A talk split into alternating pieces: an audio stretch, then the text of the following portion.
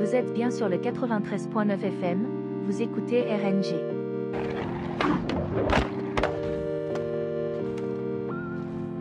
First, the basics of particle blast deflection. Dude, I could beat gaming.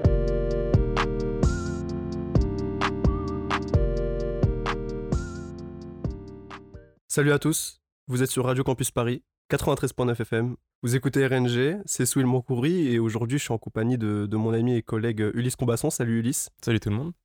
Et Ulysse n'est pas seul aujourd'hui parce que euh, j'ai l'honneur euh, de recevoir un, un ami, euh, un ami à moi qui s'appelle Jules. Salut Jules, Salut Swill. je te laisse te présenter. Bah en quelques mots, euh, moi je suis Jules alias KL, euh, je suis journaliste pour le site Gamecult, donc un des sites de presse vidéoludique français les plus anciens du secteur.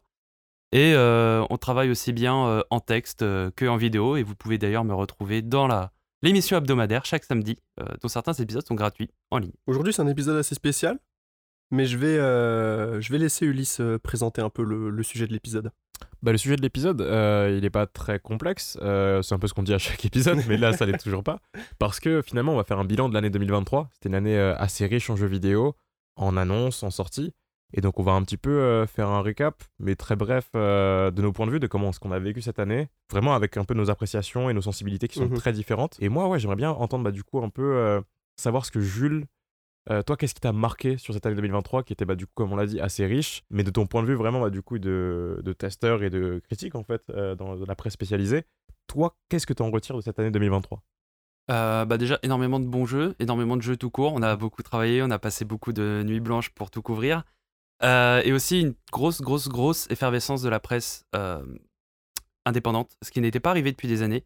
Pourquoi? Parce qu'il y a des groupes qui décident de séparer de leur équipe jeux vidéo, il y a des, des testeurs, tout simplement des critiques qui décident de se retrouver ensemble après 20 ans de métier et de créer leur propre structure, donc c'est toujours extrêmement intéressant. Et la presse jeux vidéo, de manière générale, a tendance quand même à croître, puisque même des sites comme Forbes, Axios, qui sont des, des grands noms anglophones, ne cessent de développer leur activité. Donc euh, pour nous, pour le secteur, ça a été une année extrêmement riche et passionnante. Et pour toi, du coup, ouais, 2023, qu'est-ce que tu en retires globalement? Bah, 2023, ce que, ce que j'en retiens d'un point de vue purement de, de, de joueur et de, et de passionné, euh, bah, en vrai, je me souviens pas de la dernière fois où je pense j'ai- j'ai j'ai- j'ai witness, j'ai j'ai assisté à une année aussi, aussi, aussi riche en termes de propositions.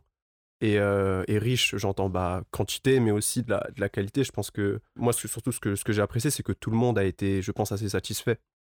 Que ce soit des, des fans de, euh, des fans en tout genre, soit des fans de RPG, de Survival Horror, de soit des joueurs PC, des joueurs, euh, des joueurs Switch et tout. Tout le monde a, je pense, a personne n'a été mis sur le carreau, je pense, vis-à-vis des joueurs, bien évidemment, je parle. Je, je- parle. Mais ça, je pense que ça a été pour moi le, premier truc que je retiens en, en tant que joueur, de, positif, en tout cas. Mais, mais voilà. Et toi, euh, Ulysse?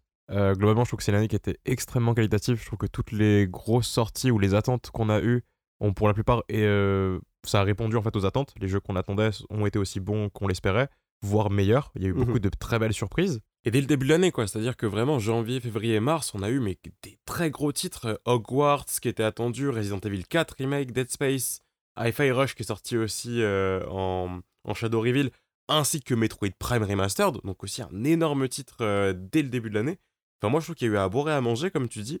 Et en tant que joueur, du coup, je me suis senti assez chouchouté, quoi. Donc, je, je pourrais pas euh, dire le contraire. Mais du coup, moi, si, si je tenais vraiment à, faire un épisode qui, qui traite de 2023, au lieu- au-delà du fait que ce soit une année absolument, euh, absolument folle, je trouve que 2023, ça permet aussi de, de comprendre aussi certains aspects de l'industrie, des choses qu'on qu'on voit pas forcément quand on est joueur, des choses où voilà, on peut ne pas y porter euh, attention. Et du coup, moi, je suis, je suis content de pouvoir mettre le, le- doigt là-dessus. Et parce que oui, 2023, au-delà du fait que ça a été une année absolument folle, il y a eu quand même pas mal de de choses un peu plus discutables quand même sur lesquelles on, on aimerait revenir. Euh, si toi Jules, il y a un élément qui toi t'as un peu un peu un peu hérité, un truc qui te voilà, t'as un peu saoulé sur cette année. euh? Euh, 9000 licenciements en un an, euh, selon les comptes. Alors, ça peut aller de 6000 à 9000 selon la façon de compter, puisque certaines personnes ne comptent que les développeurs qui se font licencier, d'autres vont également compter les, po- les postes connexes comme le marketing, euh, la distribution. Euh, moi, je vais les compter puisque c'est des travailleurs de l'industrie comme les autres, et je vois pas pourquoi on ne les compterait pas.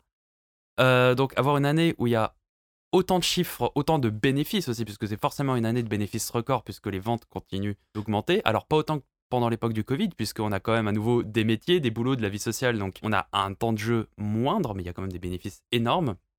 Et il y a quand même eu quelques fours cette année. Moi, je pense au jeu Gollum, alors certes, qui est sorti dans un état inacceptable, mais déjà, la première question à se poser, c'est pourquoi il y a un jeu Gollum qui est commandé à un studio? C'est un jeu de commande.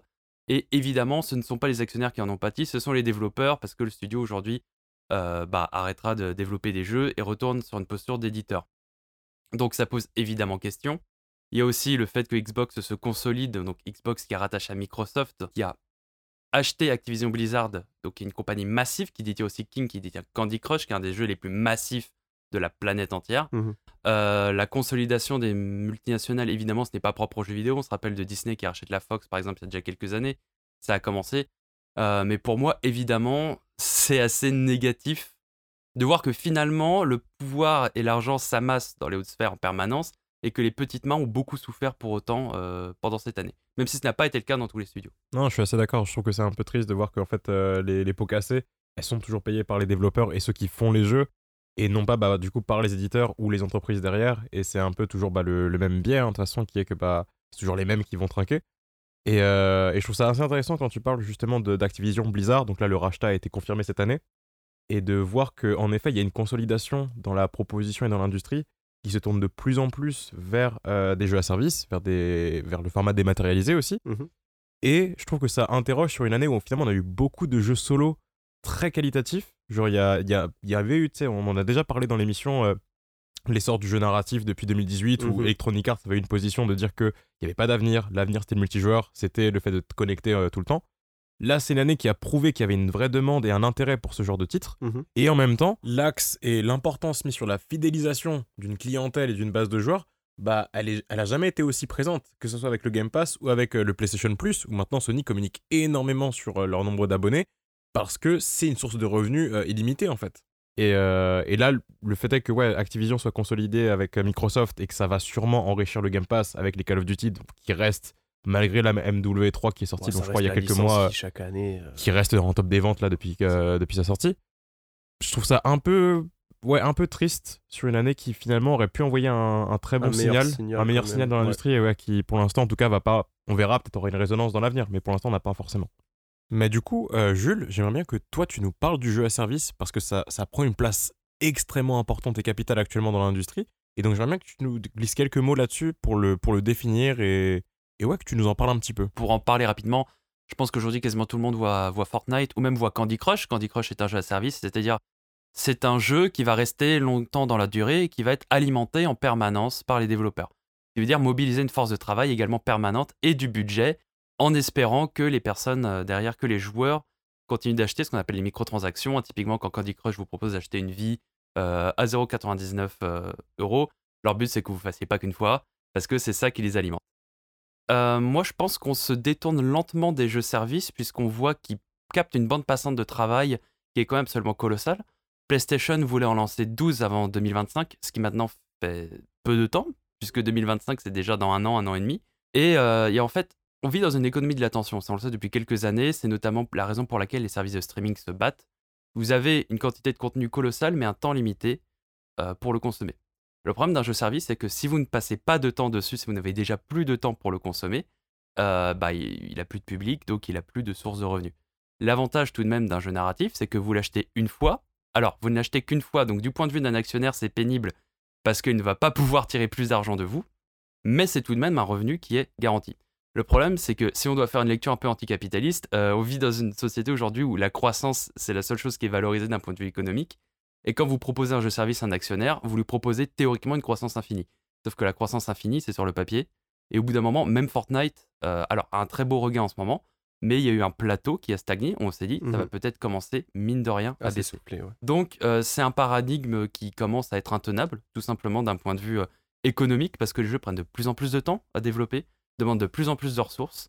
Et donc, maintenir plusieurs jeux services en même temps, c'est vraiment réservé aux plus gros des plus gros, et même les plus gros des plus gros commencent à avoir du mal.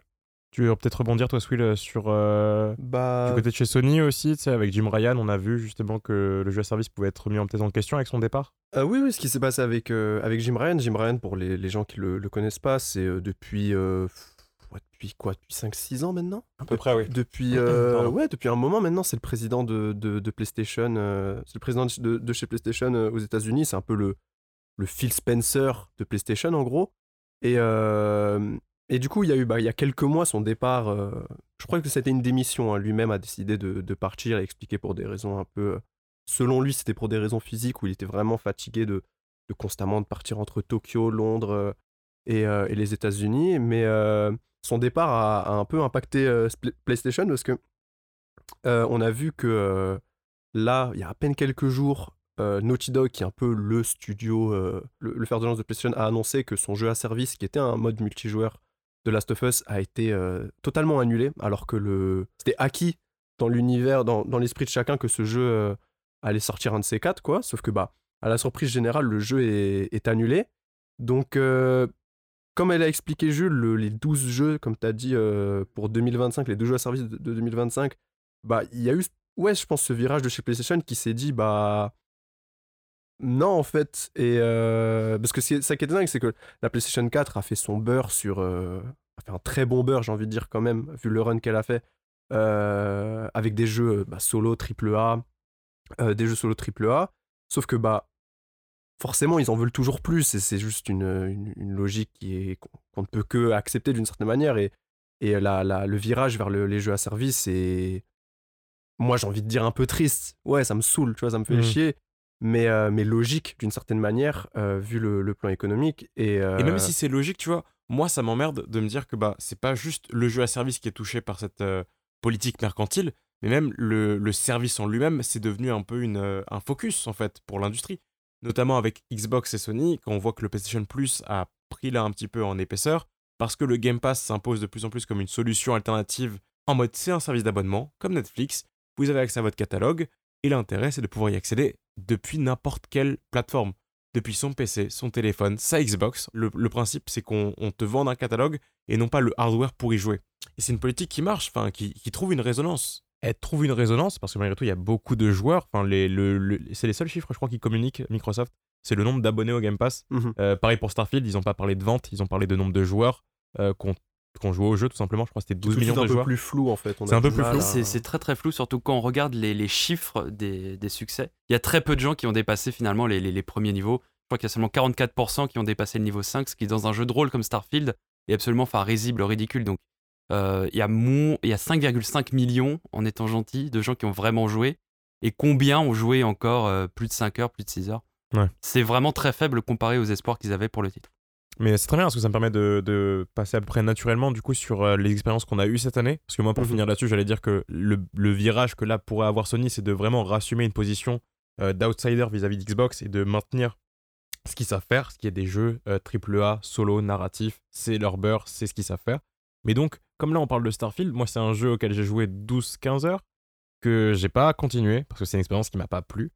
Et donc là on était beaucoup sur le négatif sur les dernières minutes. Je pense que je vais forcément vous faire un peu euh, tourner la parole pour savoir, en vrai, qu'est-ce qui vous a plu et moins plu, mais vraiment dans les jeux, en tant que joueur, quelles sont les expériences qui vous ont genre marqué là cette année? Et je vais te passer la parole déjà à toi, à Swill, pour savoir vraiment qu'est-ce qui t'a plu, à quoi t'as joué cette année? Euh, bah, vu le, quand même le. le... J'ai pas pu tout faire. Euh, déjà, parce que pour tout faire, il faut une, quantité de temps absolument folle que je n'ai pas. Il faut aussi une quantité de d'argent absolument folle que, que, que je n'ai pas, mais j'ai pu quand même tester bah, deux, trois incontournables, je pense, de, de 2023. Pas tous quand même. Moi, si j'en retiens un en vrai, vraiment, et je pense que c'est mon. Ça a été les 20 heures qui m'ont le fait le plus kiffer, je pense, cette année, c'est euh, Resident Evil 4.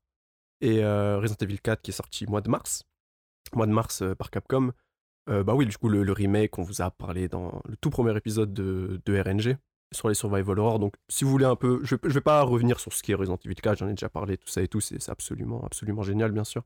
Mais en fait, il y a eu une confiance vis-à-vis de, Cap- de Capcom vis-à-vis de son titre que j'ai rarement vu depuis 2-3 années, en fait. euh, parce qu'on est quand même euh, à une, euh, Je trouve ça fait quand même 2-3 ans où parfois, quand il y a un gros jeu AAA qui sort, c'est souvent risqué de l'acheter Day One, où on sait pas vraiment à quoi s'attendre, euh, dans quel état va être la galette euh, le jour de sa sortie. Et la confiance qu'il y a eu euh, vis-à-vis de Resident Evil 4, le fait que, en termes de com, tout a été fait sur un an, en termes de communication, voilà. Il y, a le, il y a le remake qui va sortir d'ici un an. euh, ils ont dit, ouais, début 2023, ça sort. Ils ont fixé une date en mars. un mois avant, il y avait une démo qui était disponible, mais la démo était est dans un état euh, plus jouable que, que d'autres jeux qu'on a eu euh, en 2023 en fait. Donc moi, il y a eu un, côté tellement polish vis-à-vis de la sortie où vraiment il y a un côté de ouais, ils prennent soin de leur bébé en fait. Genre c'est tellement agréable de au-delà même de, mon statut de, fan de, la licence me dire ouais là je joue à un jeu qui est tellement euh, ouais on- qui est tellement bien polish dans sur tous les coins. C'était euh, ouais pour moi je pense que c'est vraiment le moment que j'ai adoré cette année. C'était ouais le les 20 heures que j'ai passées sur euh, la première run que j'ai fait sur Resident Evil 4. Goated. Goated absolument, c'était super. Je sais pas. Toi, Ulysse, c'était quoi ton, ton, petit, euh, ton petit bijou euh? Bah pour euh, rester sur le Survival Horror, parce qu'on a fait l'épisode avant qui, qui sorte, moi c'est Alan Wake 2, euh, Mhm. qui est un peu l'expérience qui m'a le plus marqué cette année. Je pense pas que c'est le... Je sais pas si c'est le meilleur jeu de l'année, mais c'est un jeu important. Je pense vraiment que c'est un jeu important, surtout vis-à-vis du genre. Euh, on parle, là on parle dans l'avenir de Silent Hill 2, qui devrait revenir sous forme de remake. Mhm. Euh, Peut-être que Dead Space aussi aura une suite euh, après son remake là qui a, qui a quand même bien marché en On termes de critique. On espère. C'était très bien. Je suis d'accord. et, euh, et du coup, Alan Wake 2, pour moi, c'est une proposition où 13 ans après, j'attendais le jeu. Enfin, moi, j'avais adoré. Je l'avais fait à la base sur euh, 360, le premier opus. J'attendais énormément une suite si elle devait arriver. Ça a été un enfer apparemment à développer. Sam Lake a vraiment s'est beaucoup battu avec le son studio pour, euh, pour le faire euh, venir. Et je trouve que la proposition, elle est singulière, qu'il n'y a personne d'autre dans l'industrie pour faire euh, des choix aussi marqués en termes de level design, d'esthétique. Mhm. Et, euh, et je trouve que le jeu est foncièrement terrifiant. Euh, et l'écriture aussi est, est magnifique. Enfin, vraiment, j'ai pas grand chose à reprocher au jeu, à part peut-être 2-3 mécaniques qui, sur la fin, euh, avec le personnage donc, de, de Saga Anderson, qui est une agent du FBI qu'on suit en fait en Mhm. parallèle d'Alan Wake, l'écrivain du jeu, qui a son palais mental. Je trouve que la, la mécanique est peut-être parfois un peu trop utilisée, mais je peux pas en vouloir au titre. Enfin, c'est c'est tellement juste généreux dans la proposition et, et encore une fois unique en termes d'atmosphère que pour moi, c'est c'est un jeu à, à faire et à refaire. Et, et je pense que dans quelques années, j'en reparlerai en disant que c'est c'est un jeu important. Toi, Jules, peut-être alors du coup, un jeu qui t'a marqué cette année euh, Moi, je vais te suivre sur Alan Wake 2 que je suis en train de faire en ce moment, que je suis très loin d'avoir terminé, qui je trouve extrêmement intéressant. Extrêmement intéressant aussi d'un point de vue technique, puisqu'il repousse de loin les limites euh, graphiques qu'on connaissait euh, jusqu'ici. Il va assez loin dans le photoréalisme, ce qui fait aussi qu'il faut avoir un PC assez euh, puissant pour le faire tourner Ouais, à force maximale. Puis je n'ai pas le PC le plus puissant du monde, donc je ne l'ai pas dans sa beauté maximale, mais ce n'est pas grave. Moi, je vais plutôt rejoindre Swill pour le coup, pour mon jeu de l'année, qui va également être chez Capcom, mais qui va être Street Fighter 6, qui est, euh, je vais oser mettre les pieds dans le plat, pour moi, top 3 jeux de combat euh, de tous les temps. Euh, pour moi, c'est pour une raison qui est très simple, c'est-à-dire qu'il a pris tous les Street Fighter précédents de 2 à 5. On enlève le 1 parce qu'il était franchement très mauvais et que je ne comprends toujours pas comment une saga aussi légendaire a pu venir de quelque chose d'aussi d'aussi cramé. Euh, même si c'était pour l'époque, d'accord, c'était sur arcade. Non, c'était cramé, c'était Street Fighter 1. Euh, voilà, ils ont pris des mécaniques absolument partout. Ils ont réussi à se relever alors que Street Fighter 5 avait une réputation plutôt mauvaise dans la communauté des jeux de combat. Euh, déjà parce que le lancement était vraiment rikiki, il n'y avait pas beaucoup de personnages, il n'y avait pas beaucoup de contenu. Là, on arrive avec un jeu qui est très généreux dès le début. Et moi, ce que je dis tout le temps, ce qui est très important dans un jeu de combat, c'est évidemment les personnages avant tout. Et là, on a 18 personnages, chacun pour être le protagoniste d'une série, chacun pour être le protagoniste d'un jeu. Tout le monde est extrêmement travaillé. Les animations sont extrêmement travaillées, le gameplay est extrêmement travaillé. Tout est, tout est parfait. Et surtout, c'est un Street Fighter où enfin il y a un côté street, il y a un côté rue, quoi. Il y a des tags, il y a de la musique un peu hip-hop. Ça paraît idiot dit comme ça, mais c'est vrai que jusqu'ici, euh, Street Fighter, ils se battaient sur des porte-avions, sur des vaisseaux spatiaux. Alors, ils ont toujours des super pouvoirs, mais là, il y a enfin une ambiance qu'on connaissait déjà dans Street Fighter 3, qui était aussi un excellent épisode, où la bande-son mérite d'être écoutée. Il y a d'ailleurs des reprises jazz, entièrement jazz hip-hop sur YouTube gratuites, qui sont des albums à écouter, même si on n'aime pas les jeux de combat, honnêtement. Euh, la musique du 6 n'est pas aussi bien, mais sur tout le reste, elle dépasse euh, ses maîtres. Et voilà, pour moi, c'est clairement le jeu de l'année. C'est la première fois depuis des années où je joue un jeu de combat et vraiment, j'ai envie d'y retourner en permanence, en permanence, en permanence, en permanence. Ne quittez pas. Vous êtes toujours sur le 93.9 FM. Vous écoutez RNG. –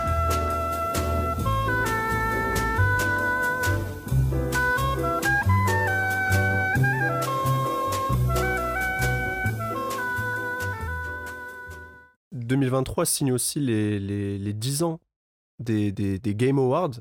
Euh, les Game Awards, qu'est-ce que c'est? C'est euh, c'est une, c'est une cérémonie qui se déroule chaque année en, décembre pour remettre le, le- plein de titres, mais aussi le fameux titre de euh, le titre de jeu de l'année, ou bah, ce qui est le jeu de l'année. Euh, mais aussi, c'est aussi une cérémonie où il y a énormément de, de, reveals qui sont faits, il y a énormément de communication, de, de, de, trailers qui apparaissent, ce genre de choses. Donc c'est aussi une instance de, de com.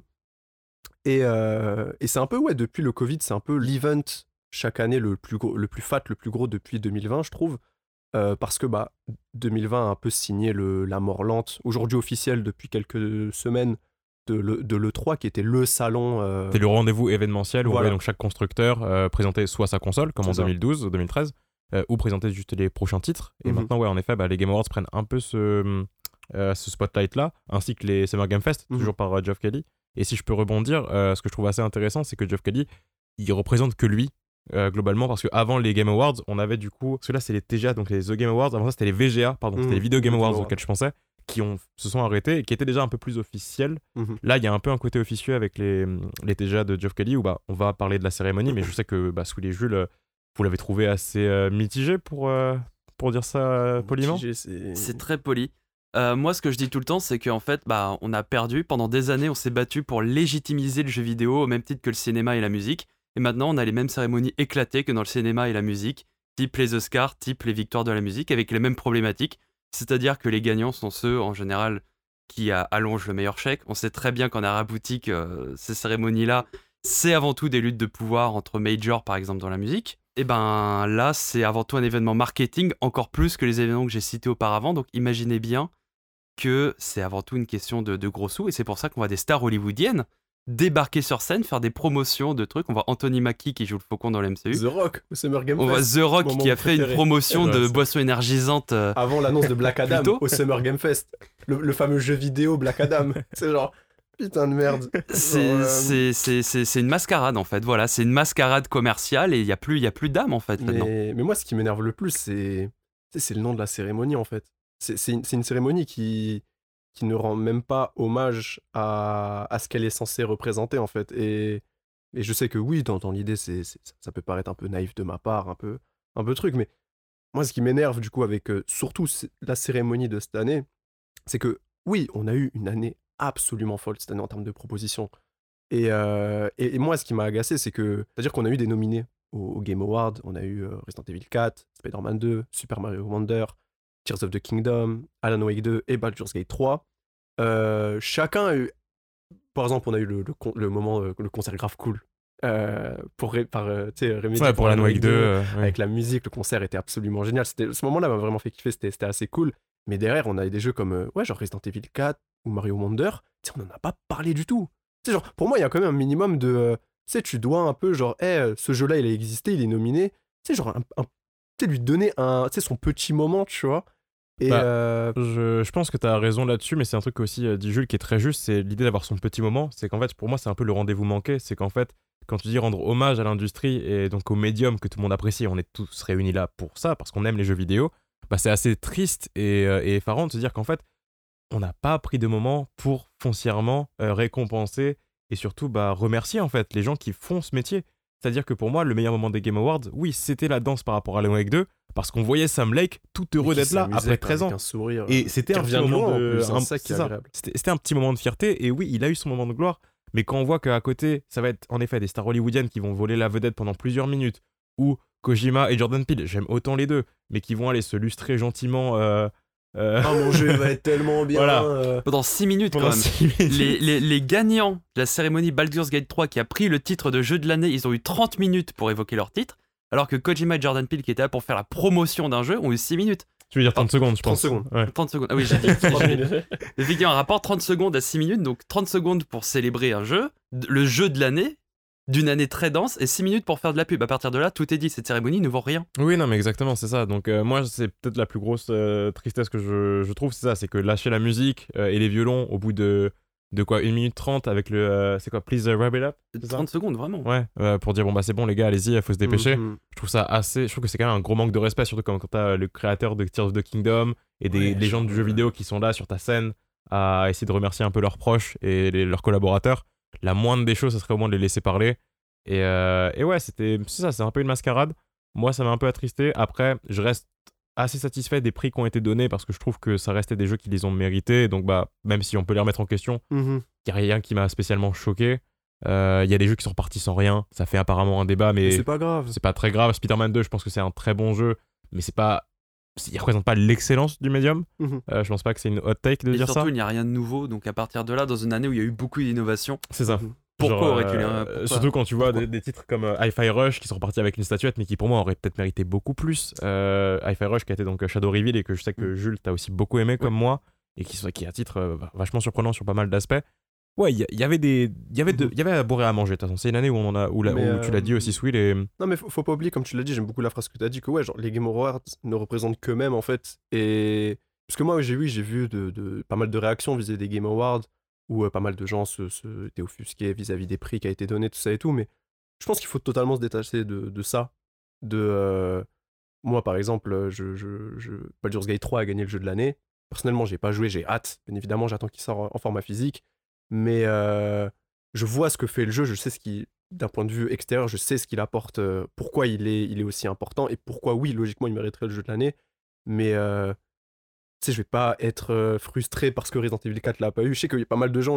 Bon, il y a un côté un peu fanboy, un peu, un peu truc. Je peux comprendre la, sensibilité, mais c'est important aussi de se détacher, de, de se dire, moi, mon, l'avis de ces gens-là, de cette cérémonie-là, est totalement oui, euh, distinct de ton distant propre du plaisir. en Ouais. fait. Et il faut faire ce travail-là, tout ça et tout. euh, je pense que c'est important de, de le rappeler. Pour moi, le fait est que Baldur's Gate 3 a été récompensé en jeu de l'année, je trouve que c'est aussi un bon signal vis-à-vis du fait que tu m'en avais parlé euh, en off. Le, le signal de l'industrie, vu qu'on a eu beaucoup de licenciements, de dire qu'on a quand même un studio qui, là, dans la production et l'exploitation et la distribution de son jeu, en fait, a l'air irréprochable. Et je trouve que c'est un bon signal de récompenser un studio qui fait les choses bien, plutôt que peut-être des gros titres qui euh, ont Font cruncher de bras. ouais.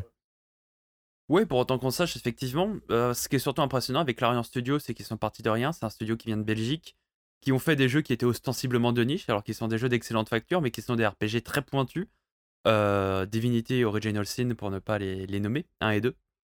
Et euh, ils ont quand même été repérés par Google, ils ont été financés par Google notamment, ils ont eu des aides pour créer Baldur's Gate 3, qui était une suite très attendue à une très vieille série. Mais effectivement, on ne pouvait pas s'attendre à ce qu'ils produisent autant avec, euh, entre guillemets, si peu de monde finalement. Ils ont 400 personnes, mais pour la masse de contenu absolument apocalyptique qu'ils ont produit, euh, ça paraît extrêmement peu. Et d'ailleurs, c'est vrai que dans l'industrie, il y a une réaction, il y a beaucoup de gens qui disaient, qui suppliaient, ne nous demandez pas de faire autant de contenu que ces personnes-là, car c'est un studio hyper spécialisé, hyper talentueux, enfin qui est totalement hors norme. C'est un peu comme si on exigeait à toute l'animation japonaise d'être du Miyazaki. Alors, il y a Ouais. que Miyazaki, les conditions de travail avec lui sont catastrophiques en plus de ça, donc on, ne- on ne voudrait pas exiger ça de l'animation japonaise, mais euh, tu ne peux pas prendre le hors norme pour la norme, et eux, pour le coup, c'est effectivement un studio qui, qui, qui défie complètement les probabilités. euh. C'est une anomalie Mhm. absolue, mais un peu comme Remedy avec Alan Wake 2 d'ailleurs, Mhm. c'est un Oui, ça. studio qui est finlandais, qui à la Mhm. base, c'est pareil, on se dirait, euh, c'est pas une terre de jeux vidéo à part eux, a Mhm. priori. Et pourtant, ils sont aujourd'hui, euh, entre guillemets, au sommet du monde, pas au niveau des ventes, même s'ils le méritent, mais euh, en termes critiques et en termes d'impact, je pense, euh, culturel, parce que c'est quand même un jeu vidéo qui est extrêmement valorisé et qui en plus utilise aussi du cinéma, qui utilise des phases en, en live action, qui a un impact sur la musique qui est très fort, et je pense que c'est un objet qui va être étudié, donc oui, c'est deux anomalies euh, très intéressantes. Ouais, si, tout à fait. Peut-être que toi, tu voudrais rajouter un truc vis-à-vis de ça, justement, les ventes d'Alan Wake 2, parce que si on voulait juste faire un petit constat, je pense que c'est intéressant de voir Baldur's Baldur's Gate 3, qui a une sortie physique prévue à 70 euros, absolument complète et 70 dingue. euros, mais avec un triple cheeseburger, euh, une voiture euh, remplie avec le disque. euh. Non, mais c'est absolument dingue la, la sortie physique de. Même rien que la sortie physique de Baldur's Gate 3, parce que le jeu est sorti en démat, bien évidemment, euh, en, en août, et il est sorti un mois après sur console en dématérialisé aussi. Et le succès a tellement été monstre qu'ils se sont sentis un peu obligés de faire une sortie physique qui, qui rend hommage euh, au titre qui va sortir au premier trimestre 2024. Et Alan Wake 2, le problème, euh, c'est dommage, se c'est le seul problème avec ce jeu en fait, c'est que euh, le choix qui a été fait par, euh, par Remedy, parce qu'ils sont en partenariat avec Epic, c'est de sortir le jeu en full dématérialisé. Il n'y a pas de version physique du jeu disponible sur le marché. Mais j'espère qu'au moins ça a son succès. euh, parce que ouais, je crois que ça a été le deuxième jeu le plus, le plus récompensé en plus au Game Awards. Ouais, c'est ça. Il mérite quand même. J'espère que là, le, le, le, le succès de Alan Wake 2 va, euh, va quand même toquer à la porte de, de Remedy et de chez Epic et, et nous sortir une sortie physique euh, propre du nom. Parce qu'en plus de ça, ça me permet de faire une petite transition sur un, sur un débat qui est un peu plus gros qui, je pense, mérite un épisode et spoiler risque d'arriver bientôt. Tout le débat autour de- du format physique et euh, du format dématérialisé. Euh, pourquoi euh, chez RNG en tout cas on pense que c'est quelque chose d'extrêmement important. Euh, parce que 2023 aussi est- a vu la sortie de pas mal de jeux, j'ai envie de dire, à la qui, sont physiques, mais vides en fait. Oui. Et là je pense que tu peux toi en parler de, des Bah, jeux je pense que, euh, moi, c'est un peu le, ouais, le plus gros constat que je ferais, c'est du côté de chez Xbox. Quand on parle en raison du Game Pass ou autre, moi, ce que je trouve assez aberrant, c'est que les, les dernières grosses sorties Xbox, donc euh, Halo Infinite, Forza Motorsport, Forza Horizon 5, Hi-Fi Rush et Starfield, pour ne citer que, ainsi que Redfall, en fait, même si c'est un échec, bah, n'ont pas de version physique jouable. C'est-à-dire qu'il faut une connexion à Internet, obligatoirement, pour au moins installer des patchs où le, le contenu restant est manquant du disque. Et je trouve ça inacceptable. Je vais pas m'étendre de plus, là- plus que ça là-dessus parce que je pense qu'on fera un sujet, euh, vraiment une émission consacrée euh, Mhm. à ça. Mais, euh, mais ouais, tout ce qui est démat, euh, matérialisé, là en tout cas par rapport à la Wake 2, voilà, je pensais que c'était bien qu'on fasse un petit compte rendu là-dessus sur, euh, pour un peu parler de, de l'année. Pour finir, peut-être euh, faire un tout petit tour de table assez rapide sur qu'est-ce que vous attendez de 2024, vous personnellement en tant que joueur? Genre Jules, je vais tester la parole. Euh, moins de licenciements déjà. On va commencer par là.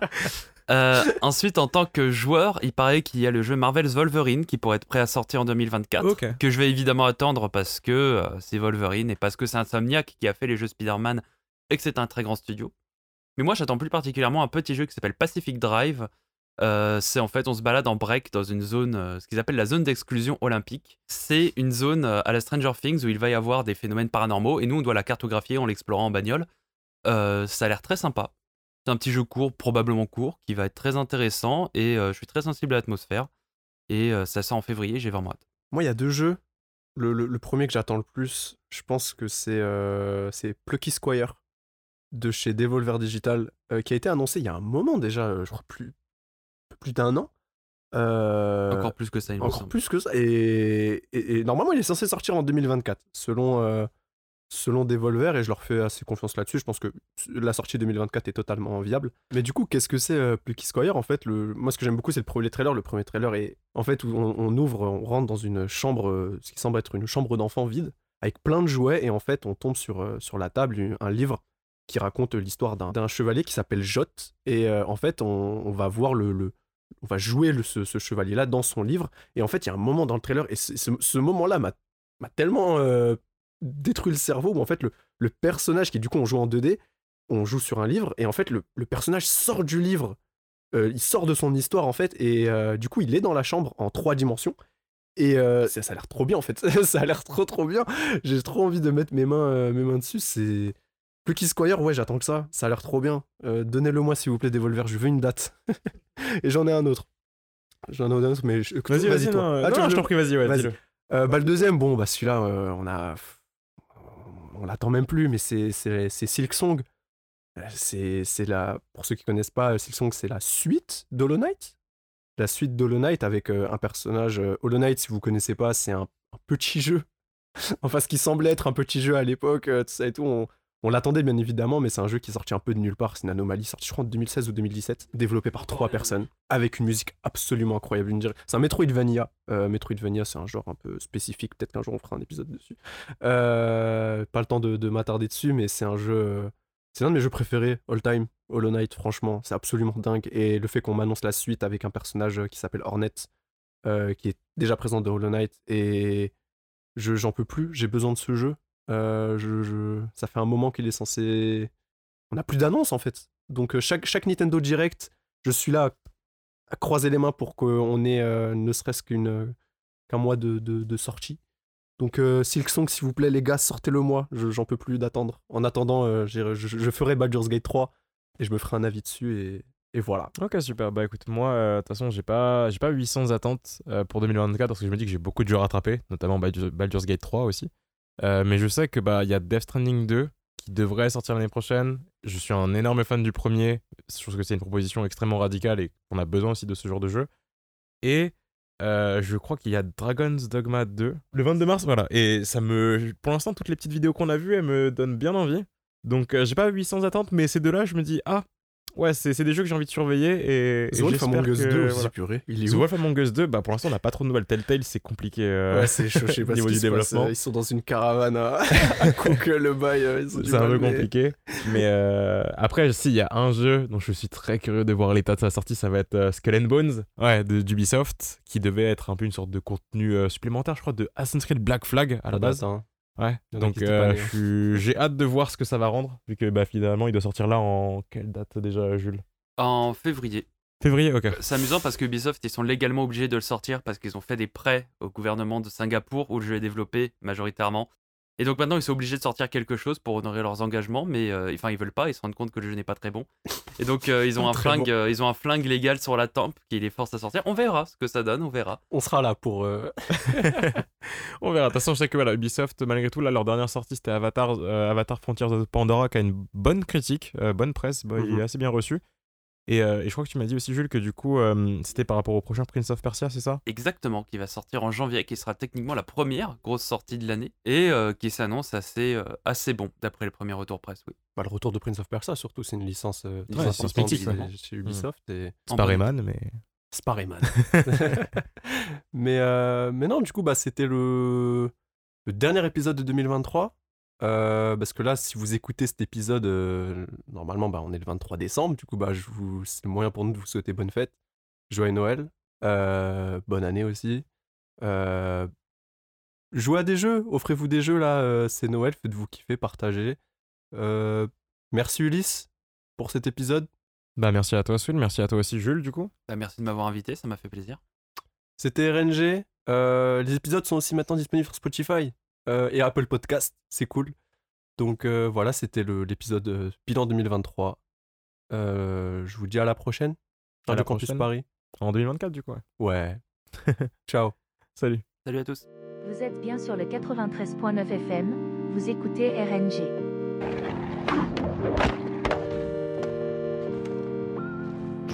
First, the basics of particle blast deflection. Dude, I could beat gaming.